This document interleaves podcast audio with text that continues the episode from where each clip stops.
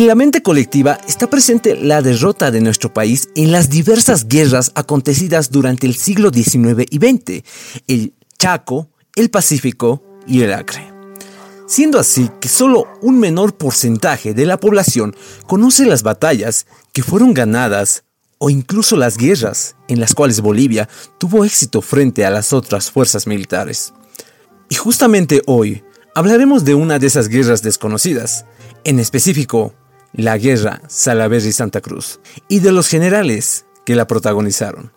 Los peruanos Agustín Gamarra, Luis José de Orbegoso y Felipe Salaverry, y el general boliviano Andrés de Santa Cruz. la vida y acciones de estos militares es extensa, así que ve por algo de comer y algo de beber porque esto va para largo.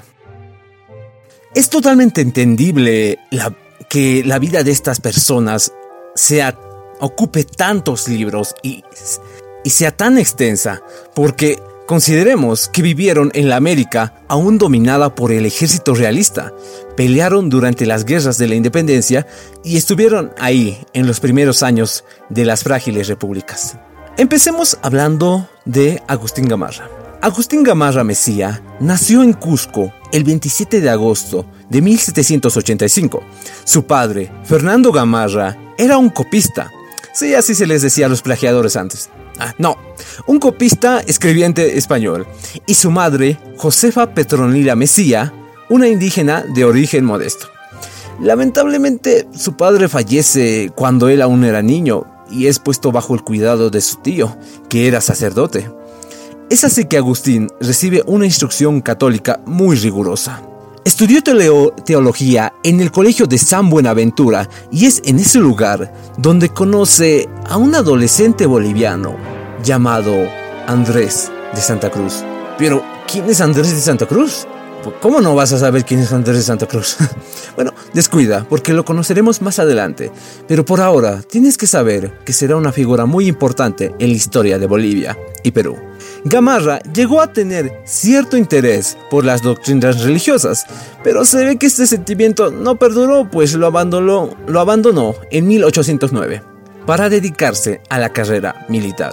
Del Colegio San Buenaventura, posteriormente llamado Francisco de Asís, podemos destacar que fue cerrado en 1818 por el virrey, pues el colegio se había convertido en una fuente de ideas liberales e independentistas.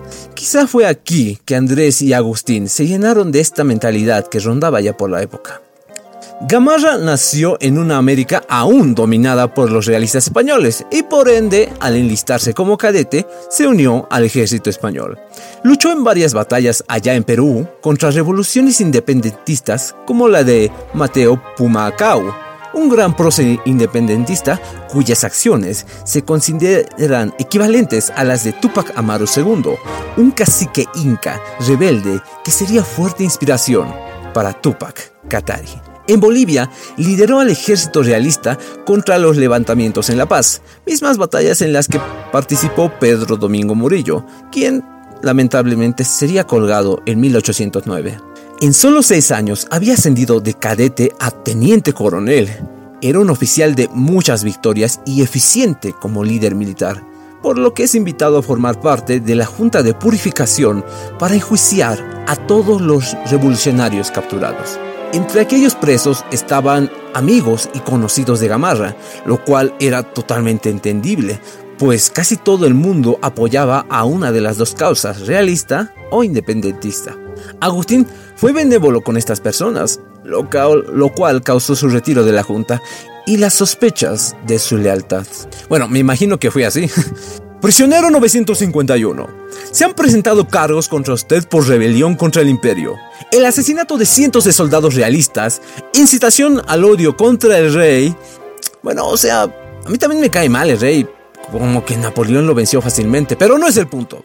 Su castigo será hacer servicio comunitario durante dos meses, solo los viernes y de 7 a 8. Siguiente. Sí, yo creo que eso fue más o menos lo que pasó. Gamarra fue retirado del servicio activo, incluso juzgado, pero absuelto y vuelto a reincorporar tiempo más tarde. Se sabe que tenía cierta afinidad ideológica por Saturnino Castro, otro líder militar que ya se había pasado al bando patriota persuadido por su hermano. Saturnino intentó que los americanos se unieran a él. Había tantos que si los hubiera convencido, quizá hubiera disuelto al ejército realista en cuestión de días. Esos sucesos que nos hubiera gustado que pasaran. Gamarra siguió luchando aquí y allá, para finalmente en 1820 pasarse al bando independentista. Ahora, según las fuentes de información, él se presentó ante San Martín, lo aceptaron y lo enviaron a luchar. Qué fácil, ¿no? O sea, ¿ni sospecharon que fuera espía? ¿O que quizás se abalanzaría contra José y lo mataría? Bueno, no lo sé. Sería tan raro que algo así suceda actualmente. Dudar de su lealtad sería lo primero que se debería hacer. De inmediato se le comisionaron ejércitos y misiones, algunas más exitosas que otras, pero su pasado realista causaría roces con varios oficiales como Álvarez de Arenales. El 28 de julio de 1821 es declarada la independencia de Perú. Sin embargo, las batallas aún estaban a años de terminar. Agustín también participó en la desastrosa batalla de Macacona, en la que se perdió a muchos soldados y equipamiento, lo cual solo aumentó la moral de los realistas. Fue juzgado y suspendido por cuatro meses. Participó en la segunda campaña de intermedios junto a Andrés de Santa Cruz, quien a pesar de ser más joven ya había sido ascendido a general de brigada. Lamentablemente esta campaña sería desastrosa, estancando la guerra unos años más. En resumen, batallas por aquí, batallas por allá, el ejército de Bolívar llegará. Gamarra se unió al ejército libertador de los colombianos, pero no se le dio el reconocimiento adecuado por parte de Antonio José de Sucre, acto que Agustín jamás perdonó y que quizá fue uno de los desencadenantes para su creciente rechazo contra este personaje. Saltamos a 1828. José de la Mar es presidente de Perú y Antonio José de Sucre en Bolivia. Gamarra no está contento con ver a Sucre siendo presidente vitalicio de Bolivia. Probablemente no conocía la frase de un elefante nunca olvida, pero siempre perdona. Vamos Gamarra, perdónalo y termina esto. Bueno, aunque lo de ser presidente vitalicio, como que sí es cuestionable. Además, hay tensiones entre ambos líderes militares y sumándose a la situación, hay motines en Bolivia contra el ejército colombiano. Sucre y Gamarra se amenazan por cartas, pero se saludan cordialmente en persona. Así era la política hace 200 años y aún así es ahora. Te hablo bien de frente, pero te la rajo por la espalda. Sucre es herido en un motín y Gamarra, con la autorización de su gobierno, según algunas fuentes, invade Bolivia sin ser ni siquiera tocado e incluso fue aclamado por la mayoría del ejército boliviano, expulsando así, para bien o para mal, y de forma definitiva al ejército libertador colombiano, lo que empeoraría las tensiones entre Perú y la Gran Colombia, desatándose la guerra entre estos dos países poco tiempo después. Sería en estos momentos en los cuales Gamarra pudo anexar Bolivia, pues poseía el apoyo de gran parte del ejército, el país era inestable y su ejército ya ocupaba las ciudades más importantes. Pero probablemente no se le pasó por la cabeza, pues no lo hizo. Los motivos de invasión, según Gamarra, fueron para justificar la invasión, manifiesto que ésta se realizó en obedecimiento del llamado que le habían hecho a través de actas especiales. más de 2.000 bolivianos para interponerse entre Sucre y sus asesinos y evitar que la anarquía que se había producido en Bolivia pudiera contagiarse al Perú. Sí, voy a hacer como que te creo. Bueno, de todas formas, muchos sectores bolivianos tampoco estaban de acuerdo con la ocupación colombiana. Sin embargo, esta intervención peruana desestabilizaría la política boliviana durante los años posteriores, básicamente porque dábamos la imagen de que cualquier líder militar con suficientes soldados podía venir y sacar al presidente, una práctica que se hizo demasiado común en la historia de nuestro país. Solo basta con mirar el escudo, el lema del escudo de Chile que dice, es por la razón, o por la fuerza, y darnos cuenta de la mentalidad de aquella época. En fin, Gamarra se retira, la asamblea elige a Santa Cruz como presidente, pero La Paz se declara independiente y hacen una nueva asamblea desconociendo la anterior. Ponen de presidente a Pedro Blanco Soto, militar boliviano que había apoyado a Gamarra en su invasión, y solo llega a ser presidente por seis días antes de que lo saquen. Un día más y hubiera llegado a la semana. A Gamarra le encantaba quitar a sujetos del poder y ocuparlo él. Las cosas debían hacerse a su manera o no debían hacerse. ¿No me creen? Veamos. La guerra Perú, de Perú con la Gran Colombia estalla. José de la Mar, presidente de Perú, quiere firmar la paz, pero no lo consigue. Gamarra lo derroca y firma la paz. Luego es Gamarra el presidente provisional y se organizan elecciones y gana él. Su gobierno dura cuatro años, es sumamente autoritario y constantemente hay levantamientos. De hecho, Gamarra apenas estaba en las reuniones, pues iba constantemente a reprimir a los civiles que se amotinaban.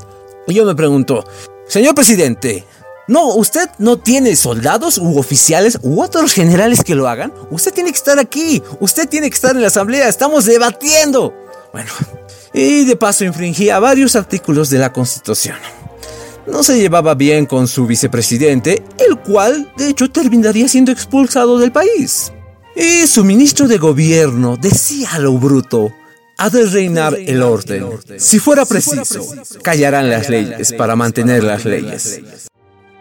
Y bueno, escándalo por aquí, escándalo por allá. Juan Calorio, un telégrafo de Lima, fue duramente apaleado por difamar a la esposa de Gamarra, a quien llamaban la Mariscala, que también acompañó a Gamarra cuando invadió Bolivia. Sí, qué bonito, ¿verdad? Una pareja feliz juntos mientras invaden el país de al lado. Bien. Aún así, Gamarra no dispuso quedarse en el poder más allá de 1833, año en el que terminaba su gestión, así que organiza las elecciones. Se fue del poder el mismo día en el que debía, aunque manipulando aún al Congreso y la Asamblea por debajo. Pero el problema era que aún no se tenía un sustituto. Así que como presidente provisional se puso a Luis José de Orbegoso y Moncada. Pero Gamarra no estaba feliz con esta elección, básicamente por ideologías distintas, así que a la fuerza quiso poner a Pedro Pablo Bermúdez, otro gran acto totalmente democrático de Agustín Gamarra. Y pues estalla la guerra civil, disparos por aquí, granadas por allá. Pero antes de continuar, hablemos de otra figura importante, un conocido de Agustín Gamarra, Andrés de Santa Cruz. Andrés de Santa Cruz y Calahumana nace el 5 de diciembre de 1792 en La Paz, hijo del maestre de campo José de Santa Cruz, un criollo fiel a la corona española, orgulloso de pertenecer a ese gran imperio, y de Juana Basilia Calahumana, quien es la antítesis de su esposo, o sea, ella es mestiza, viene de una larga estirpe que asciende hasta los incas, incluso ostenta el casicazgo de su pueblo y admira profundamente al antiguo Atahualpa. Dos personas con orígenes y visiones y ambiciones diametralmente distintas que de alguna forma lograban complementarse al mejor estilo de Pocahontas. Al nacer, en su partida de nacimiento lo declaran como español. Mientras crece, bueno, les decían así por ser hijos de españoles también nacidos en América. Andrés de Santa Cruz tenía cierto aire a español, pero también tenía rasgos indígenas y por esas razones sus enemigos le decían el indio o el cholo. Mientras crece, inevitablemente su mente se llena de dos perspectivas distintas de la vida, la de su padre y la de su madre. Mientras que su padre le hablaba de los poderosos conquistadores, de tesoros e imperios, imagino que le habrá contado sobre Magallanes. Espero que sí. Su madre, que era más tranquila, le habla sobre los incas, las tradiciones y las leyendas. Andrés queda fascinado por todo lo que le cuenta su madre y como buen niño, imagina que quizá él podría restaurar a ese viejo imperio de los incas sueños de niños. Pero su padre, en un modesto intento de contrarrestar estos pensamientos en el niño, lo envía al colegio San Francisco de la Paz. Andrés recibe la enseñanza básica y ya entonces se escuchaban las lejanas noticias sobre la independencia. Es enviado a Cusco en un colegio que ya conocemos, el San Buenaventura.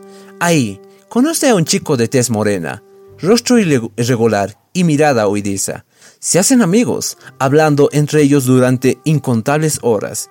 Ambos reciben enseñanzas similares, como la materia ser leal al rey a muerte.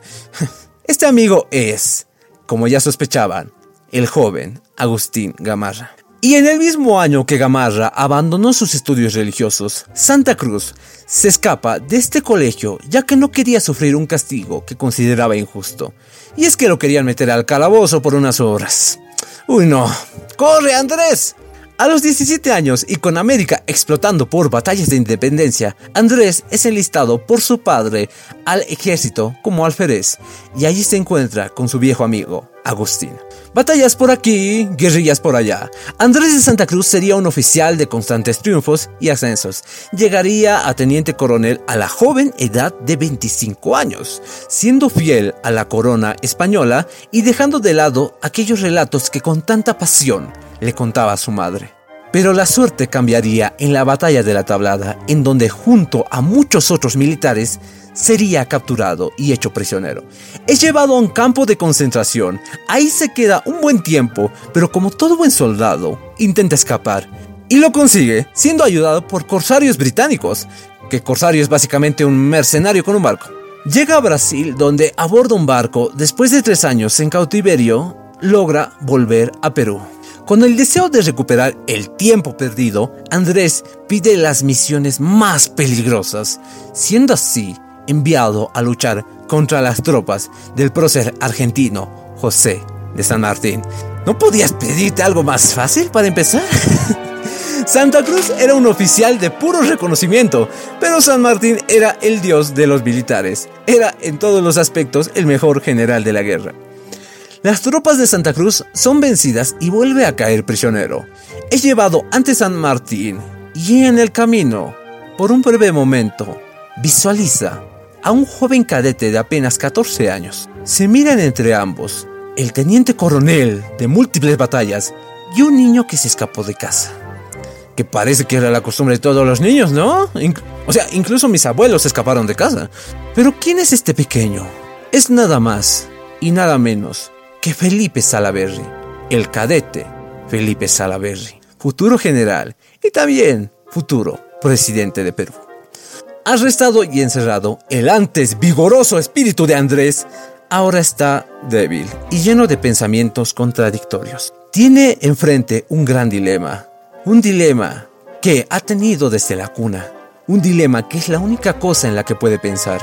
Su padre es un soldado español, pero sabe que está peleando contra sus compatriotas por un rey que ni conoce.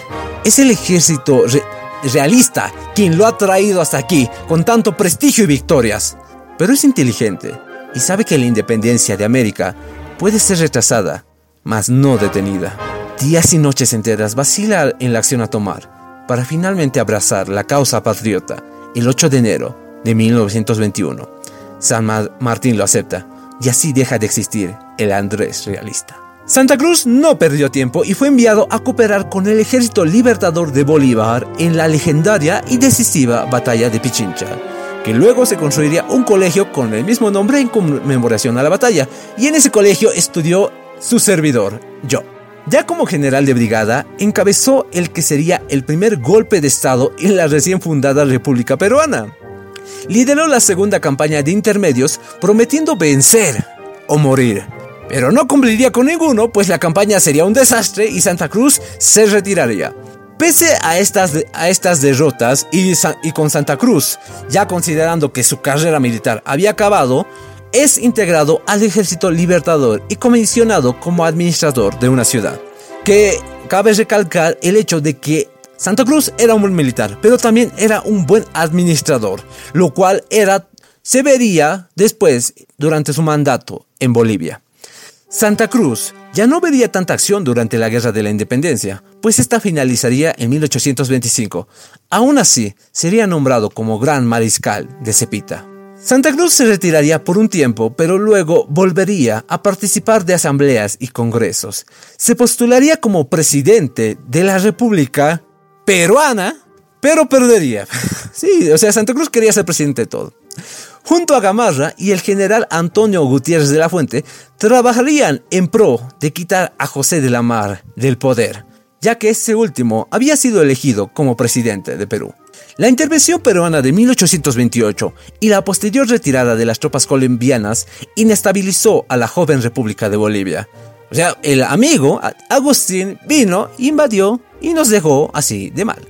Por lo que el Congreso boliviano tomó la decisión de poner a Santa Cruz como presidente. Santa Cruz, que se encontraba en Chile. En el camino a recibir la presidencia, se casó con quien fuera la chica que había conocido cuando era tan solo un niño, después de escapar del colegio por aquel injusto castigo. La población recibió con grandes gritos de júbilo al gran mariscal, vitoreaban y repetían su nombre. Durante su gobierno acabó con el puesto de ser presidente vitalicio y organizó profundamente a toda Bolivia. Reformó e hizo mucho más competente al ejército y mandó a construir una fortaleza con cañones y soldados en el puerto de Cobija, al fin, algo que proteja a nuestro puerto, acabó con la deuda de 4 millones de pesos, siendo así que Bolivia era el único país sin deudas durante su mandato, creó las universidades mayores de La Paz y Cochabamba y muchísimos más actos que fueron fundamentales para Bolivia. Deseo, que, Bolivia sea en Sudamérica, lo que Esparta en Grecia dijo en cierta oportunidad. Tanto así que Hawk Wilson, inglés cónsul de Gran Bretaña en Bolivia, se refirió a Santa Cruz de la siguiente forma. Confieso que me acerco a este, este indio con más respeto que al rey de Inglaterra. Aunque Andrés también reflejaba la imagen de un dictador, ya que pedía facultades extraordinarias que difícilmente le fueron concedidas. Y es que tener a un militar en el poder tiene estas cosas. Fueron años relativamente tranquilos para Bolivia, pero esta frágil paz se rompería por su antiguo camarada de armas, Agustín Gamarra, y por otro general del ejército peruano, aquel niño que había visto alguna vez, y que ahora era un voraz general. Felipe Salaberry. Pero antes de hablar de Salaberry, hablemos de, de Luis José Orbegoso, quien sería también presidente de Perú. Luis José de Orbegoso y Moncada Galindo nació el 25 de agosto de 1795. Luis José sería el único de nuestros protagonistas que no se escaparía e incluso concluiría su bachillerato en artes, aunque no abrazaría ninguna de las enseñanzas en la que fue instruido. Prefirió pues la carrera militar, que parece que estaba, sí estaba de moda, casi todos en esa época se pueden ver militares. Participó en algunas batallas de mediana importancia, siendo siempre leal a sus líderes y oficiales que estaban por encima de él, lo que de hecho lo llevó a unirse al bando patriota cuando su oficial al mando hizo lo mismo. Quizás su contribución más importante no fuera en el ámbito militar, sino que en el económico ya que era un hacendado bastante rico que junto a muchísimos otros dio su dinero y bienes a la causa patriótica. O sea, ¿o, qué creías? ¿Que el dinero caía de los árboles? ¿Que solo era cuestión de disparar? No, para cualquier guerra se necesita plata, mucha plata. Estas contribuciones fueron absolutamente significativas y son constantemente olvidadas en nuestra historia. De hecho, muchos de estos hacendados y ricos perderían casi toda su fortuna quedando en la miseria. Después de la independencia participó en la guerra contra la Gran Colombia y, vio disconforme cómo Gamarra destituía al entonces presidente José de la Mar. Orbegoso había vuelto a la vida civil siendo elegido como diputado. Para 1833 ya era general de brigada. Y recordemos que ese año Gamarra se va del poder sin dejar un sustituto. Las elecciones son un fracaso y se pone como presidente a Orbegoso, que era el favorito de los liberales. Orbegoso tenía un carácter sumamente noble y, y caballeroso, caballeroso y bondadoso, lo que ante los ojos del salvaje Salaberry significaba debilidad. Y Salaberry no podía tolerar que alguien débil esté en el poder. Aunque hay que decir que Orbegoso es militar, es el militar menos competente de estos cuatro.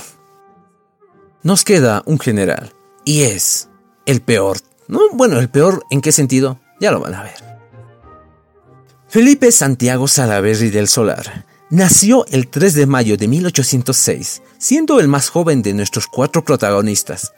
Estudió gramática, lógica, matemáticas y música, siendo en estos centros de estudio donde se llenó de sus ideas de independencia. La vida de Salaverry está marcada por ser el más joven, pues a los 14 años se escapa y se enlista en el ejército de San Martín.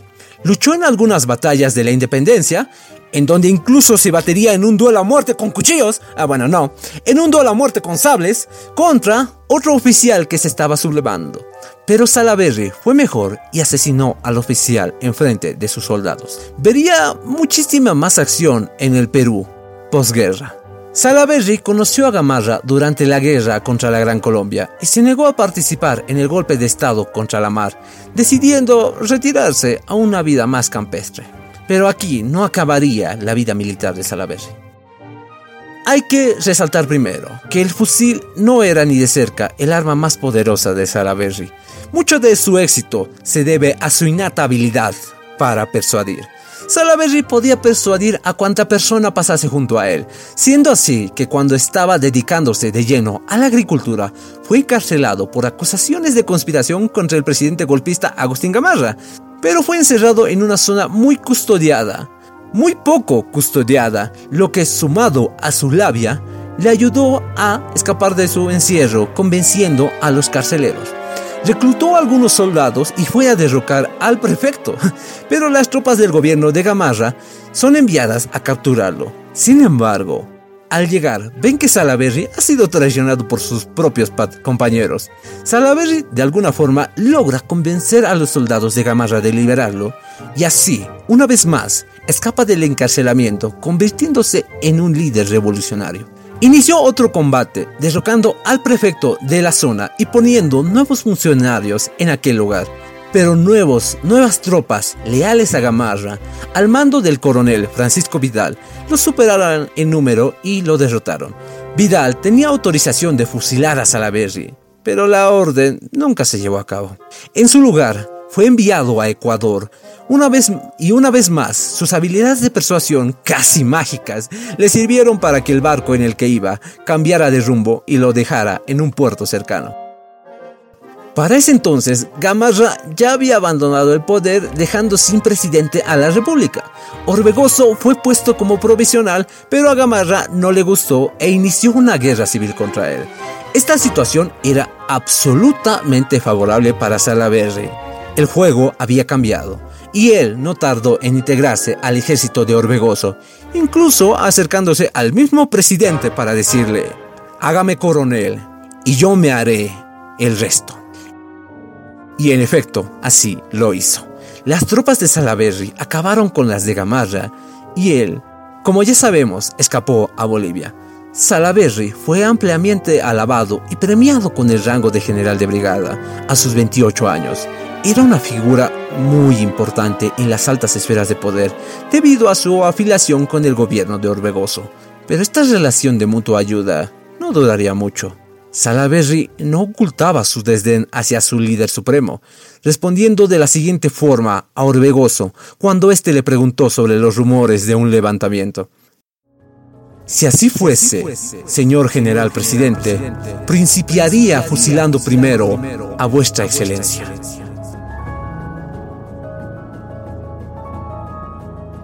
son muestras de juventud. Su arrogancia, su intrepidez, su rebeldía, su fogosidad, su ambición inmensa por la cual, sin embargo, estaba listo a ofrendar su vida. Era enérgico y besánico, pero por caprichos más que por la conciencia profunda de los sacrificios que exige la mejora social. De Gamarra hablaban sus enemigos con desprecio. De Santa Cruz hablaban sus enemigos con odio. De Orbegoso hablaban sus enemigos con burla, pero de Salaberry hablaban sus enemigos con terror. El loco Salaberry, decían los periódicos públicos, y el tigre, decían otros.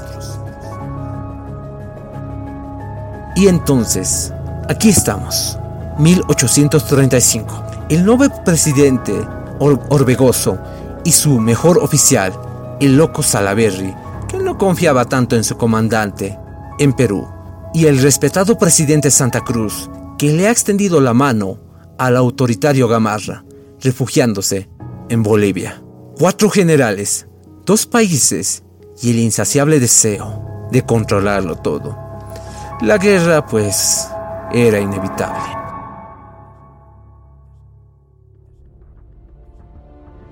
Para el inquieto Gamarra no es suficiente la cordialidad que hallar en Bolivia, y cautivo siempre de su ambición, emprende un viaje al puerto Cobija para luego irse a Perú. Las autoridades bolivianas le detienen y entonces solicita una entrevista con Santa Cruz. Gamarra manifiesta a Santa Cruz que numerosos jefes peruanos reclaman su presencia, amenazándole con ponerse bajo órdenes de Salaberry de no ir él mismo a encabezarles. Sí, Santa Cruz al comienzo duda, pero algunos días más tarde recibe noticias que parecen confirmar estas aseveraciones. Gamarra reitera su petición y ofrece al presidente ir al Perú y trabajar activamente por la causa de la Confederación Perú-Boliviana. Se compromete a sí mismo a combatir contra Salaberry. Santa Cruz teme más a Salaberry que a Gamarra y accede a que este viaje al Perú. Entra pues en acuerdos con Gamarra y recibe de este la promesa de trabajar por la fusión de Bolivia y Perú. Se compromete a suministrar al jefe peruano elementos de guerra para la campaña que debe emprender en el Perú. Si logra imponerse, se dará forma inmediata a una nueva nación, compuesta por tres estados, Nor, Centro y Sur peruano. Bolivia proporcionará hombres y armas y dinero, y en caso necesario, el propio ejército de Santa Cruz atravesará el desaguadero. Logrado estos acuerdos, Agustín Gamarra cruza el río en mayo de 1835. Llega al Cusco y allí consigue reunir a 2.500 hombres. Luego, viendo consolidada su situación, olvida y desconoce sus compromisos con el presidente boliviano y se autoproclama jefe supremo del estado del centro del Perú, que comprende los departamentos de Ayacucho, Cusco, Arequipa y Puno. Santa Cruz se sentía burlado, se habían burlado de él. Básicamente, todas las veces en las que Gamarra le dijo, sí, sí, sí, era mentira y solo quería, la, solo quería a Bolivia porque básicamente las tropas peruanas no iban a pasar y en cuanto pudo se fue y se olvidó de Santa Cruz. Bueno, Gamarra dice otra cosa. Él dice que no podía esperar a recobrar la libertad del Gran Perú. Pero bueno, Gamarra ha formado su nuevo ejército. Mientras tales acontecimientos se suceden, Orbegoso gobierna con tranquilidad y sosiego precarios, hasta que recibe la noticia de la invasión de Gamarra. Y la aún más alarmante noticia de los acuerdos convenidos entre Santa Cruz y Gamarra. O sea, está en pánico. Uno de los mejores generales y dos de los mejores generales vienen a atacarme. Y lamentablemente Orbegoso no era un muy buen líder militar. Así que abandona Lima y se dirige hacia el sur de Perú. Entonces, es en esta circunstancia que Salaberry aprovecha y se proclama líder de la revolución el 22 de febrero de 1835. O sea, Orbegoso fue a detener una guerra y de pronto se le inició otra más. Orbegoso conoce la insurrección en Arequipa por parte de, de y envía al general Villa Valle Riestra al mando de un fuerte contingente para acabar con él. Valle Riestra desembarca en Pisco, pero de pronto sus tropas lo traicionan y se afilian a Salaberry. Salaberry, siendo el lunático y el líder militar sangriento que es, decide ejecutar a Valle Riestra. El crimen atemoriza a todos y Salaberry adquiere para los peruanos el significado de una tormenta ciega. Su nombre es pronunciado con pavor y hasta el frío Santa Cruz presiente que no ha errado en sus apreciaciones. Salaberry es realmente temible. La situación del Perú es de de lo peor. Salaberry domina en el norte, Orbegoso en el sur y Gamarra ha establecido su cuartel general en el Cusco. Y hay prácticamente tres presidentes. Todo es un desorden y un caos. La anarquía gobierna el país e incluso un día en Lima la capital está desguarnecida e ingresa unos montañeros comandados por un bandolero negro llamado León Escobar y este, después de apoderarse del Palacio de Gobierno, se proclama a sí mismo presidente de Perú, aunque a este tipo nadie le importa. Santa Cruz confronta estos hechos con cierta ansiedad. ¿Será que ha llegado el momento de intervenir? Orbegoso, presidente constitucional, se halla solo y aislado en Arequipa tiene a sus órdenes 86 soldados de infantería y 12 de caballería. Y sin embargo, no ha olvidado que posee una autorización del Congreso peruano para solicitar ayuda a Santa Cruz. Se pide ayuda a Santa Cruz, pero este se niega cortésmente en varias ocasiones. Sin embargo, luego de tantas insistencias, El 15 de junio de 1835 marca una fecha trascendental en la vida de este personaje. Se, se firma un tratado en el nombre de la Santísima Trinidad que dice de la siguiente forma. Habiendo el gobierno del Perú solicitado como insistencia y por repetidas veces la cooperación y socorros de Bolivia para el restablecimiento de la tranquilidad perturbada por la sedición escandalosa del general Salaverry, o sea, qué chido, nos están llamando a nosotros para intervenir y traer paz como si fuésemos algo de Estados Unidos, como ejércitos como de Estados Unidos o algo así. ¡Wow! Y por el desorden en que se halla la mayor parte de la República Peruana, deseando el gobierno de la República de Bolivia extender una mano fraternal a la nación peruana y siendo conveniente ante todo fijar las bases de un convenio, han autorizado y convenido en los artículos siguientes. Artículo primero. El gobierno de Bolivia mandará a pasar al Perú inmediatamente un ejército capaz, a su juicio, de restablecer el orden alterado y pacificar completamente aquel territorio. Artículo segundo. El ejército boliviano llevará una caja militar suficiente para cubrir sus gastos por tres meses a lo menos. Este ejército irá mandado por un general o por el presidente gran mariscal Andrés de Santa Cruz, si así lo creyere conveniente. En ese caso, el presidente tendrá el mando superior militar de las fuerzas de ambos estados. El Perú será responsable de todos los gastos que ocasione la marcha del ejército, desde que se mueva de sus respectivos cantones, para lo cual puede poner un comisario asociado. Y bueno, sí, son varios artículos básicamente en donde Bolivia tiene las de ganar totalmente. En apariencia la conducta de Santa Cruz es contradictoria. ¿Por qué pacta ahora con un presidente a quien nadie apoya situándose frente a dos poderosos rivales. ¿Le seduce el principio legalista de reconocer a la autoridad legítima o es cuestión de mero cálculo? El mismo Santa Cruz diría más tarde, mi gobierno contrajo este comprometimiento por necesidad.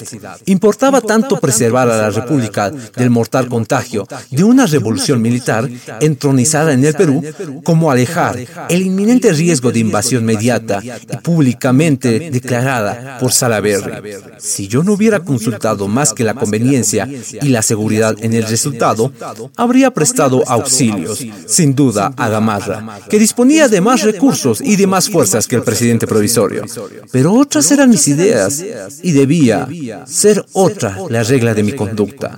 El carácter de legitimidad que ejercía indudablemente el presidente provisional, nombrado por la Convención Nacional en 1834, indujo al gobierno de Bolivia a admitir las proposiciones de aquel, aunque se hallaba débil, bamboleante y combatido. Sí, y como podemos ver en esto, en esta cita, Santa Cruz solo está considerando enemigo a Salaverry. Y bueno, Salaverry se ha percatado del temor que infunde y jactancioso y arrogante proclama que todas las propiedades bolivianas quedarán sujetas a la ocupación bélica. Básicamente, Salaverry nos está declarando la guerra a Bolivia. Santa Cruz teme que la paz caiga en manos del feroz jefe. Se apresura a tomar medidas defensivas en cuanto alguien observa la celeridad con que ellas son realizadas. La mentalidad de Santa Cruz llena de los cuentos de su madre, piensa en aquel viejo sueño de Inca. ¿Es el llamado de su sangre y de su tierra que le ordena reconstruir el imperio? No, no, no, Andrés, no es eso. ¿No te interesa la seguridad de Bolivia? ¿O es eso por lo que estás peleando? Como el deseo de también mandar en el Perú. Lo ha anhelado este niño. ¿Es su sangre y sus ancestros quieren que una las dos repúblicas? Es todo un desconcierto. Y sobre todo, sí, este es el general que divaga y divaga en sus pensamientos. Así que, con ambiciones que aún no entiende, el 15 de junio de 1835, 4.632 soldados bolivianos cruzan la frontera con el Perú. La vanguardia del ejército boliviano ingresa al Perú y está comandada por el general Ramón Herrera, militar bravo y leal, algunos días después, Santa Cruz atraviesa el desaguadero, encabezando la segunda división de su ejército. Lleva consigo, como jefe de Estado Mayor, al vicepresidente general José Miguel Velasco. Mariano Enrique Calvo ha quedado en Bolivia, desempeñando la presidencia. ¿Qué pensamientos cruzan por la mente de Santa Cruz? ¿En qué cabida, en qué cabila mientras su cabalgadura va dejando atrás la tierra boliviana? Comienza a adquirir fe en su destino aunque no se le ocultan los peligros que aún debe vencer. Tiene confianza en la eficiencia de su ejército y en la adhesión de sus enemigos, pero ¿contra quiénes deberá enfrentarse? O sea, desde luego contra Salaberry, pero ¿contra Gamarra? ¿Será nuevamente un enemigo? Teme a ambos, aquel por su valor y a este por su astucia. Unidos serían terriblemente peligrosos. Llega a Puno sin encontrar resistencia y en Vilque se le reúne Orbegoso. El mariscal de Cepita, consciente de su superioridad, se muestra cordial con Orbegoso, que se allega a él casi fugitivo y en completa derrota. No escatima frases de agradecimiento, o sea, debe haberle dado la mano. Gracias Santa Cruz, gracias, gracias, por favor, no te vayas, ok. Le manifiesta que casi todos los departamentos del Perú han pronunciado votos expresos para federarse con Bolivia, de acuerdo con los términos del tratado del 15 de junio. Sí, o sea, básicamente, después de esta guerra, Orbegoso y Santa Cruz tendrían que, no, iban a unir a las dos repúblicas, el plan que iba a ser originalmente ejecutado con Gamarra.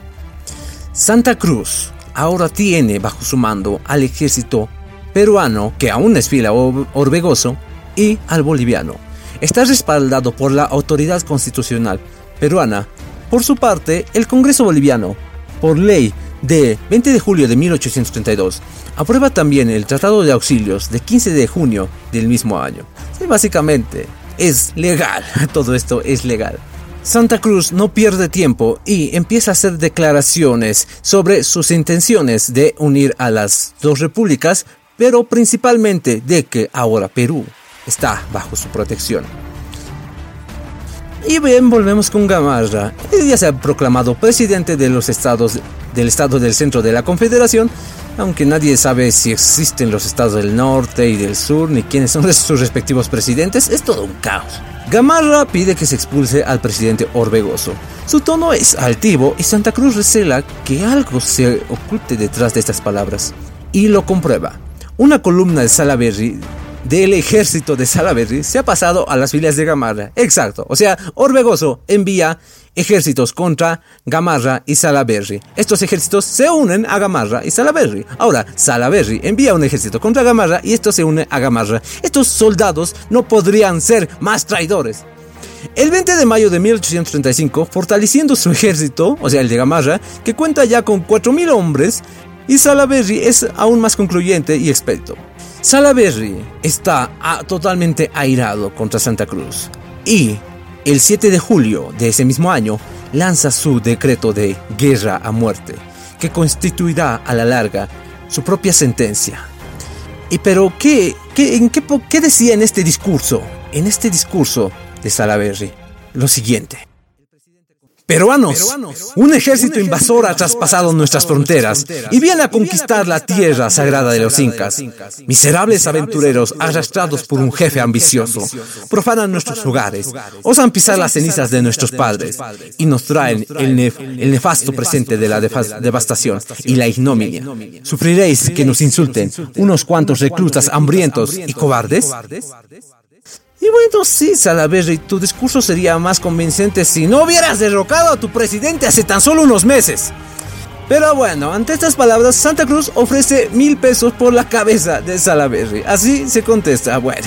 Sí, básicamente Salaberry decía que hay que matar a todos los soldados bolivianos y que de hecho los soldados peruanos que mataran a los bolivianos recibirían pagos y dinero, recursos y todo lo que necesitaran. Salaberry grita por aquí y por allá. Y hay algo en todas esas palabras que lo hace ver heroico y romancesco frente a sus tropas. Recordemos que es un joven general de 28 años de edad, que cuenta con fuerzas débiles frente a los más poderosos ejércitos que vienen a aniquilarle. Es casi un adolescente que grita y vocifera a, a su voz. Lejos de alcanzar tonalidades tronantes es apenas más que una bravata, básicamente no lo toman en serio.